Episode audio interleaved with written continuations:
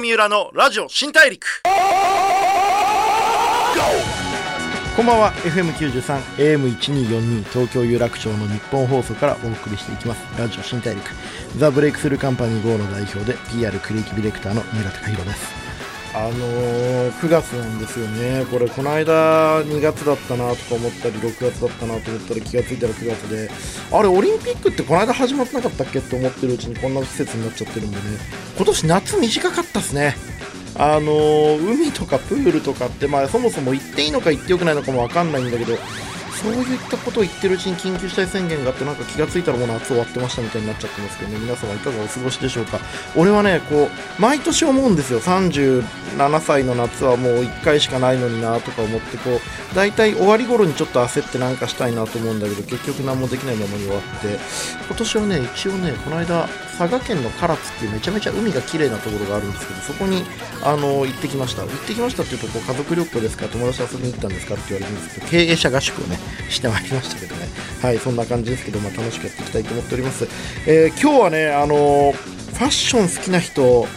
これ新大陸聞いてる人の中にファッション好きな人どんくらいいるのかな？あのいてくれると嬉しいなと思ってるしもっと言うとこれをきっかけに聞いてもらえるといいなと思うんですけどすごい方来てくれてます、えー、いろんなジャンルで活躍している方にお会いしてライフスタイルでの学びや心その方の見せるビジョンなんかを聞きしてリスナーのあなたと一緒にたくさんの発見を重ねていく番組このラジオ新大陸ですが今回はですねファッション界の重鎮。というかまあ今のその日本のカルチャーをまあファッション面から作った方の一人だと思ってます、えー、ユナイテッドアローズ上級顧問の栗野博文さんをお迎えしています。どうぞよろしくお願いします。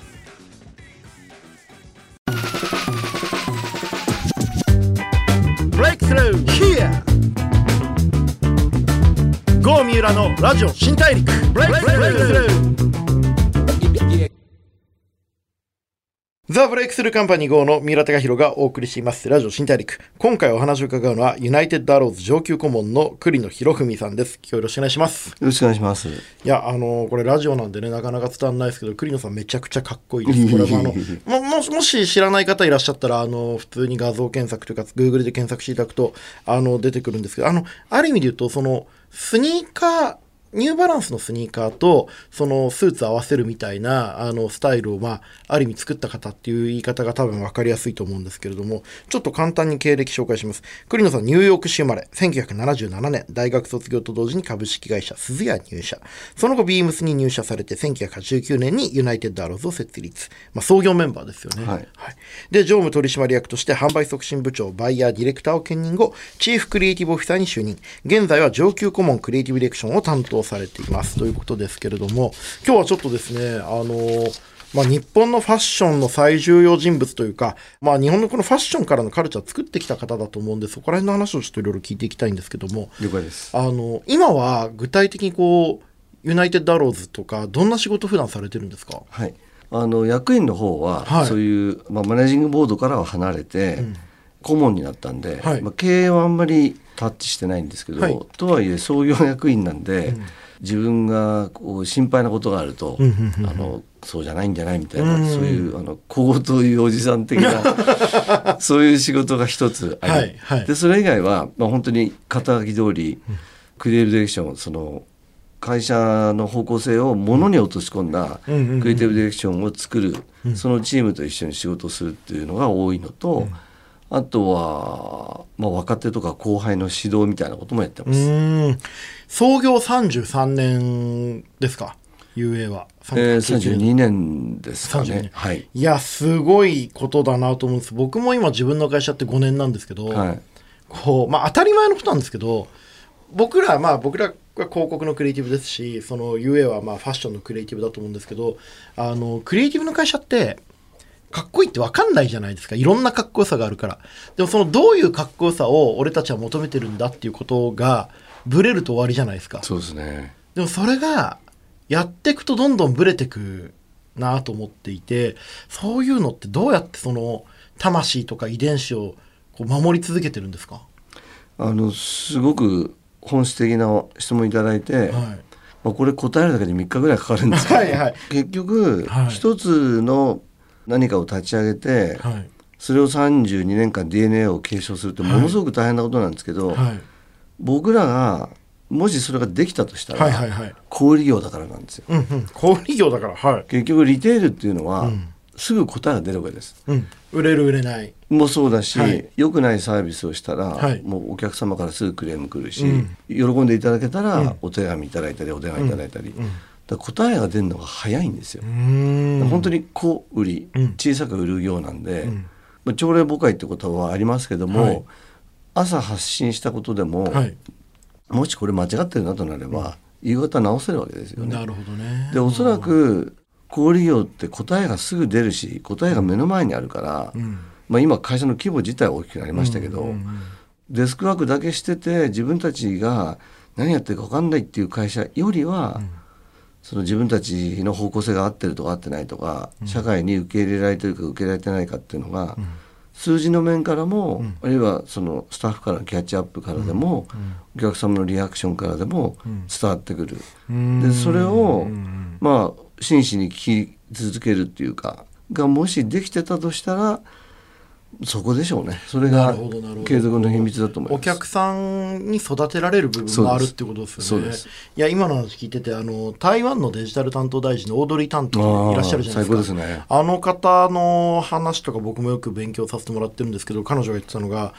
なんでこんなに台湾はその感染対策とか成功できたんですかって質問に対して私たちは間違いをすぐに認めて謝罪し、うん、修正することが得意ですって言ったんですよ。そ、ね、の間違えないことが得意なんじゃなくて、うん、間違いを認めてすぐにこうリバイズするというかバージョンアップすることが得意だっていうのはこれはめちゃくちゃ本質的でなんか日本の偉い人とかこう歴史のある会社の人って間違いを認めることが苦手になっていくっていう印象がちょっとあるのでこれは結構いい話だなと思ったし今その栗野さんのその自分たちで引き継ぐだけじゃなくてその顧客の方からのレスポンスに対していかにスピーディーにこう対応できるかってことは結果的に DNA を守ってるっていうそうです。すげえいい話だと思うあの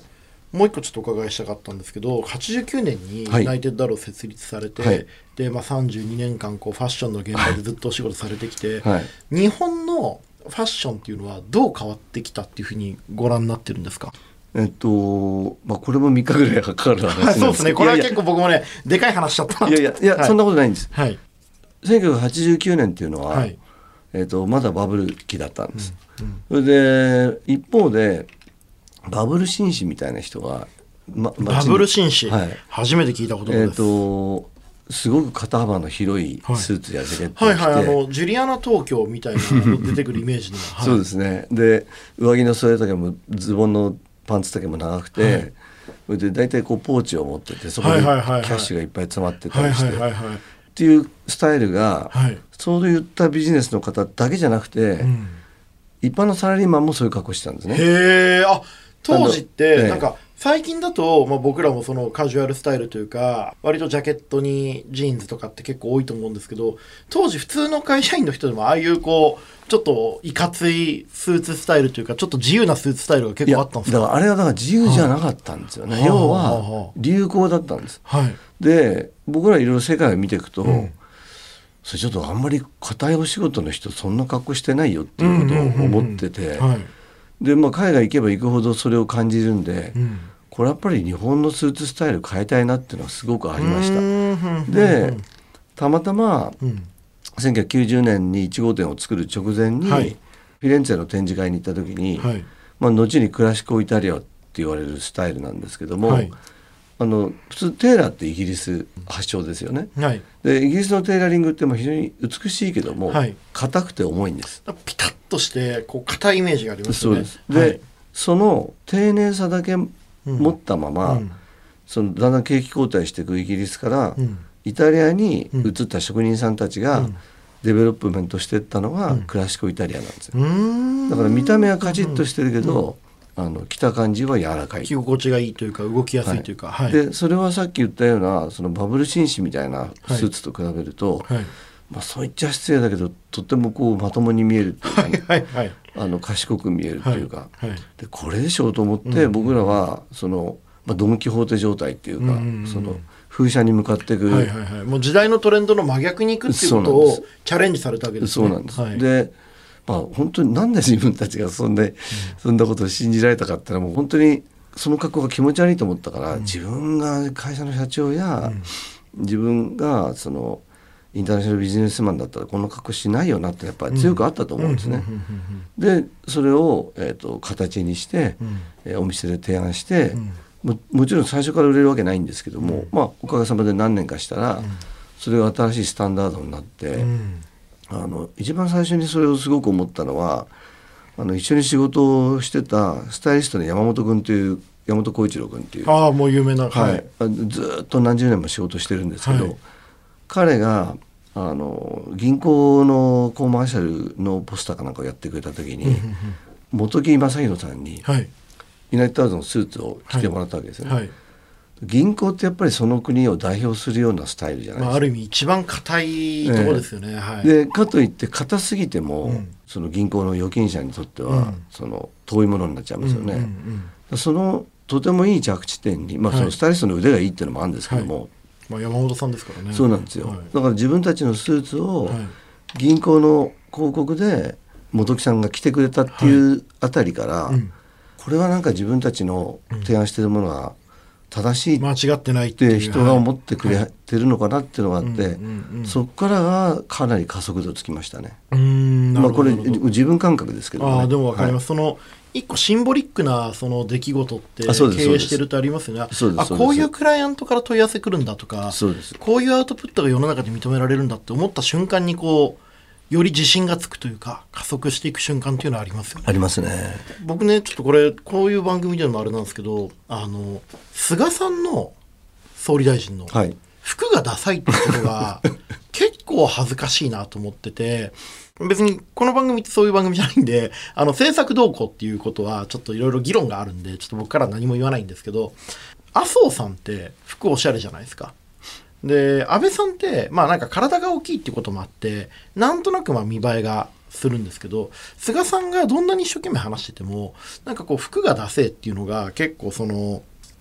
問題っていうかやっぱかっこいいとダサいってすごく大事な価値基準だよって僕はやっぱ思うんですね。その正しいか正しくないもすごく当たり前に大事なんですけれども、それとある意味別の軸だけど同じくらい、こう、まあ僕らの代表としてやっぱ彼は国、いろんな国の前に立ったり、海外と接触したりするときに、やっぱりかっこよくないことは問題であると。で、翻って、こう、いろんな会社のまあ、社長とか、まあ、経営者の方々の中でもこうちゃんとかっこよくこう身につけていらっしゃる方とあんまりこう似合ってらっしゃらないっていう方が結構分かれると思っていてこう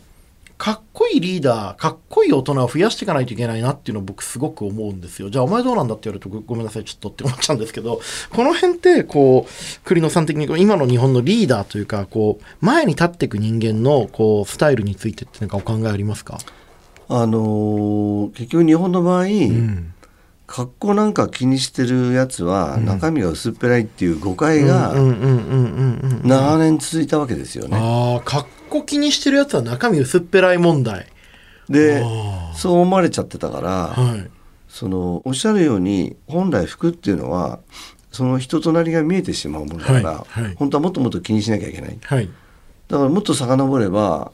例えばあの吉田茂さんの、はい、確か白旅入ってたんじゃなかったかな、はい、とかっていうのはやっぱりそれを分かってると思うスタイルですよね。その自分の思想とか、はい、価値とか、社会的な役割を周りに理解してもらうための一つの道具、あの丁寧な言葉遣いを使うのと同じようなことだと僕は思ってるんですけど。で例えばだから、えっと、西洋社会における、あの服装っていうのは、その社会性っていうものをものすごく前に押し出してるわけですね。でもそれもあの戦略的に使っている、うん、例えばだからブレアがイギリスで、えっと、労働党の党首でイギリスの首相だった時は、はい、ポール・スミスがコンサルタントだったんですよ。あまあそういう組み合わせってやっぱ必要ですよね。どう考えても。はい。でフランスの政治家はマルセラ・サンスっていう人は、うん、あのそうコンサルタントだったりするんですよ、うんうん、でこれはもう別にそのブレアとか、うん、そのエマニュエル・マクロンが、うんおしゃれかどうかって話では全くなくて、うんうん、おしゃれかどうかじゃないんですよね。そう、うんうん、自分の言葉をちゃんと理解してもらおうと思ったら、うんうん、ちゃんとした格好するでしょっていう、うんうんうん、でもまさに三浦さんおっしゃった、うん、プレゼンテーションですこれ、はい。はい、で偉くなればなるほど、言葉をそのまあメタ言語っていうかその、身振りとか目つきとか、ワード以外の、はい、ランゲージ以外のもので、はい、いかに相手にメッセージ届けるかってすごく重要になってくるから、はい、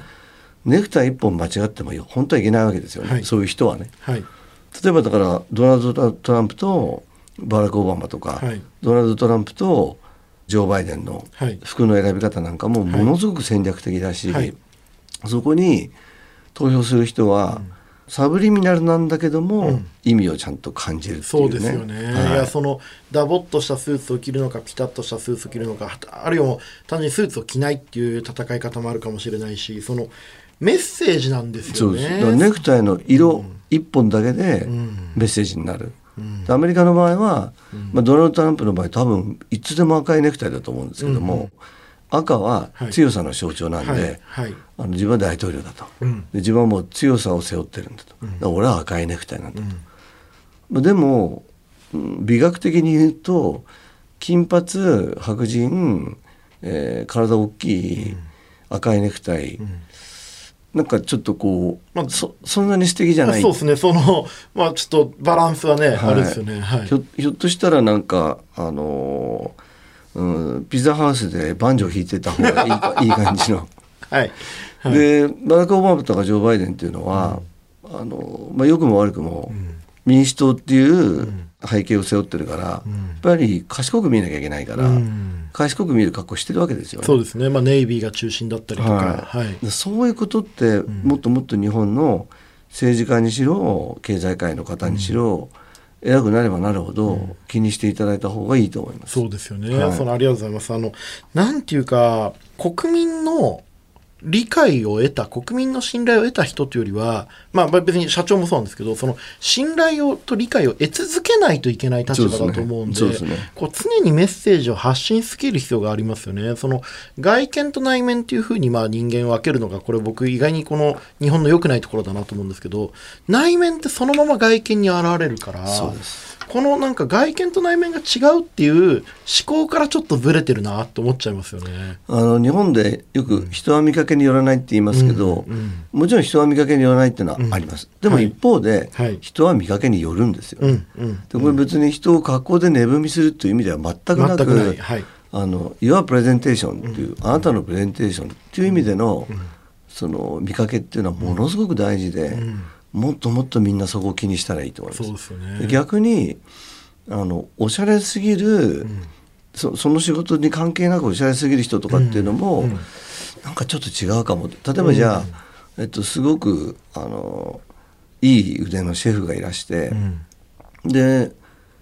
白いコック姿で十分だったり、あるいはまあシンプルに T シャツとジーンズでよかったりするんだけど、うん、なんかそのシェフがめちゃくちゃおしゃれだったりすると。そこもそれ以上気にしなくてもいい。ちょっと意識がぶれるっていうか、えー、トゥーマッチというか、えーはい、なんか実業家さんになっちゃったのかなっていう気もしますよね。うんそうですね、えー、いやまさにその通りでまああのじゃあお前どうなんだって僕も結構そのいかにこう型破りなキャラクターを演じるとかで僕の場合は短パン T シャツキャップっていうのはまあ普段そうなんですけどで逆にこれでまあクライアントのすげえ偉い人にお会いするときには今度逆にすごく丁寧な言葉遣いをいきなり使ってみるとかそこら辺のその自分というものの価値をどうやって周囲に理解してもらうか、ね、自分のメッセージどう伝達するかってことを真剣に考えたら絶対にこうそこを無視していいはずがないっていうところにたどり着くんじゃないかなってもう僕は思ったりもするんですけど、うん、そのために洋服屋さんがあると僕は思ってます、うん、そうそこのまあ相談相手にもね、はい、あの僕あのこれアローズの方って相談するとちゃんと答えてくれるから好きなんですよ。ありがとうございます。その、なんか、あ、これ売りたいんだなとか、これちょっともうちょっと残すとセールになっちゃうんだろうなっていうことじゃなくて、はい、あの三浦さんにはこういうのがいいと思うんですよとか、はい、これちょっと試してみてもらえますかっていう対話ができる方が多いなっていうのがすごい素敵なところだなと思うんですけどあの昨日から渋谷のパルコでポップアップショップを始めてるって聞いたんですけども、これどういうのをやられてるんですか、はい、パルコさんの1階にポップアップばっかりやるスペースがあるんですよ。あありますよね。はい。はい、あのロエベの隣なんです。でたまたま、えーと、僕はこの3年間ぐらい、うん、アフリカのデザイナーを日本に紹介して、うん、日本のデザイナーをアフリカに紹介するっていうプロジェクトもやってるんですよ。でそこで今回マコサっていうマコサ。はい、はい、あのマックス・ホーザって書くんですけども、MAXHOSA っていう、でホーザ族っていう部族から出た、えーと、デザイナーなんですけども。へアフリカのデザイナー、はい、でそのホーザ族っていうのはあのネルソン・マンデラの部族なんですよ。ほうほうほうほう。でも多分だからそのトライブの中でもおそらくエリートなんだと思うんですものすごいこうまあ民主主義のね彼自体は。南アフリカを民主化させた、はい、素晴らしい方なんですけど、はい、まあ、おそらくその誇りあると、うん、民族だと思うんですけども、うん、でその、えー、マコサマクソーザマコサというブランドを、えっと、9月3日に、うん、あのえー、シメパルコの上でショーをやると、で4日から「ポップアップってことになって、えーと、じゃあそのマコサ売るだけじゃなくて、えーと、アフリカあのファッションって今、すごくその景気が悪いからファッション売れないとか、うん、インバウンド来ないから服が売れないとか、うん、えー、3密を避けるために人が集まれないとかってそういう話ばっかりじゃないですか、うん、ネガティブなことばっかり言われますよね、はい、ところがファッションって本当はカルチャーですよね、でだからこそファッションのその深度みたいなものが人を引きつける、ということを自分はその「ポップアップで表現したくて、えー、ディスクユニオンさんと、それから12 Books っていう、はい、えっと、ドーバーストリートマーケットの7階に、うん、えっと、本を収めてる会社と、うん。うん、あと大阪にある Q っていうすごくユニークな、えっとセレクトショップがあって、その4社にお声がけ3社にお声がけして、そのマコさんと一緒な、ちょっと変わった空間をポップアップとしてやらせていただくことになったんです。へえ、ちょっとじゃあ9月4日、まあ昨日から始まってますけど、はい、渋谷パルコで、ね、はい、はい、ポップアップショップ、これぜひちょっと、あのリスナーの方、足を運んでいただければなと思うんですけれども、さて、そんなね、こう、栗野さん、今回今、マルジェラの映画を今回お手伝いされてるっていうところまあそうですね。はい。あの、まあ、マルジェラって言ったらね、マルタン・マルジェラって、まあ、キャリアを通じて、こう、一切公の場に姿を現さなかった、メゾン・マルタン・マルジェラの創業者ですけれども、その方が今回顔は出さないんだけれども、本人の言葉でキャリアやアクティビティを綴る異例のドキュメンタリー映画、マルジェラが語るマルタン・マルジェラっていうのがですね、9月17日から公開になるってことなんですけれども、この映画はどういう映画なんですか？えっ、とこれまあ僕は本人にも会ってるし、うん、まあ、そのことが理由で、うん、今回そのパンフレットに原稿も書かせていただいてるんですけども、はい、映画ご覧になった方は、うん、映画の完成度が高いんで、あんまり気が付かないことだと思うんですけども、普通デザイナーが同じ服もう一回作るって絶対ないわけですよね。であの映画の中で、1988年の賞とか89年の賞とか、93年の賞とかっていうのの、語ってる時に、はい、またマジェラが当時と同じことをやってるんですね。はい、でもそれは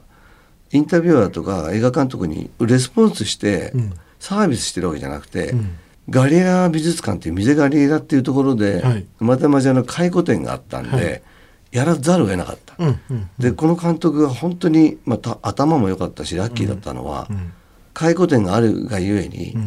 もう一回同じことを再現してるわけですよ。はいはいはいはい。そこのタイミングで振り返りができる唯一のチャンスだったんですね。でということは、うん、手と声に、まあ、特に手に意味がある。うん、例えばじゃあ、えーと、彼が初期の頃に作った面白い作品で靴の裏に赤いペンキを塗っちゃって、はい、白い切れの上を歩かせるとモデルに。はい。はい、でそこでそれだけでも面白いのに、うん、歩いた切れを今度切って服にしちゃうってのがあったんですよ。でこれは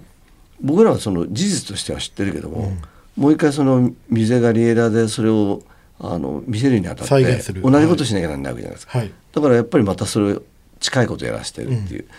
そうするとオーディエンスはこうだったのかっていう、うん、もうなんかその理解の深度がただの説明じゃない、で当時のフィルムのフッテージを見るだけだったら多分感じられないような、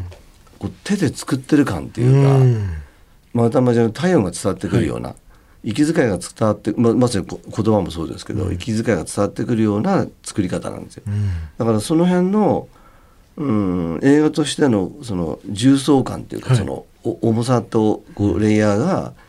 この映画をとてもこう見る価値のある映画にしてますね。なるほど。あの次週もちょっとお越しいただけるってことなんであのマルジェラっていう人についてもうちょっと深掘りしたいなって次は思うんでちょっとお時間またいただければと思います、はい、ありがとうございました。ありがとうございました。来週もお願い。します、はい、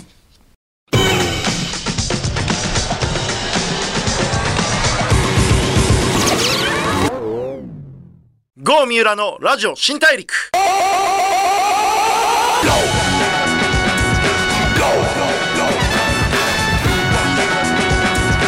FM93、AM1242 東京有楽町の日本放送からお送りしてきましたラジオ新大陸ユナイテッドアローズ上級顧問の栗野博文さんをお迎えしてお話を伺ってきましたがいかがだったでしょうか。